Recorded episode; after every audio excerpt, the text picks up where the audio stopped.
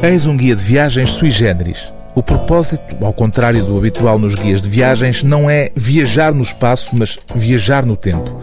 Neste livro, como se explica logo no título, embarcamos para uma viagem pela Londres de Shakespeare por 5 groats ao dia. O groat era uma fração do shilling, a moeda oficial em Inglaterra no final do século XVI. No trono está uma rainha com o mesmo nome da monarca atual, a Rainha Isabel. O autor do livro, seguindo à risca os preceitos dos guias turísticos convencionais, oferece-nos informação sobre os aspectos mais relevantes do cotidiano londrino no ano de 1600, dando assim à aprendizagem da história um caráter lúdico.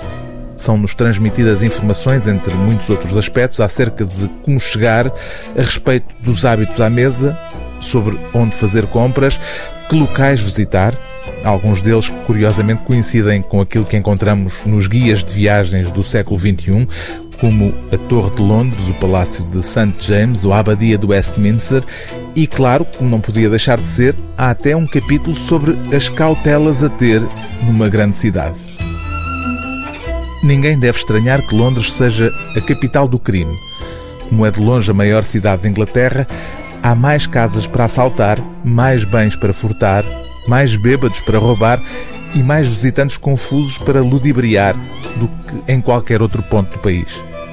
Os mendigos desesperados por uma côdea de pão são responsáveis por grande parte dos pequenos crimes mas Londres tem uma vasta população de criminosos profissionais, muitos dos quais se refugiam da lei numa dúzia de santuários, como St. Martin's le Grand, os edifícios em ruínas do antigo Palácio Savoy ou de Alsácia, ou a área circundante do antigo mosteiro de Whitefriars, entre a Fleet Street e a Strand.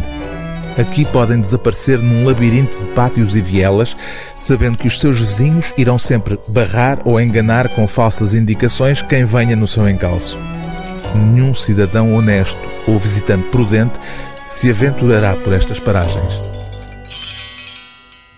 O livro do dia TSF é Londres de Shakespeare por 5 groats ao dia, de Richard Thames, tradução de Francisco Acarês, edição Bizâncio.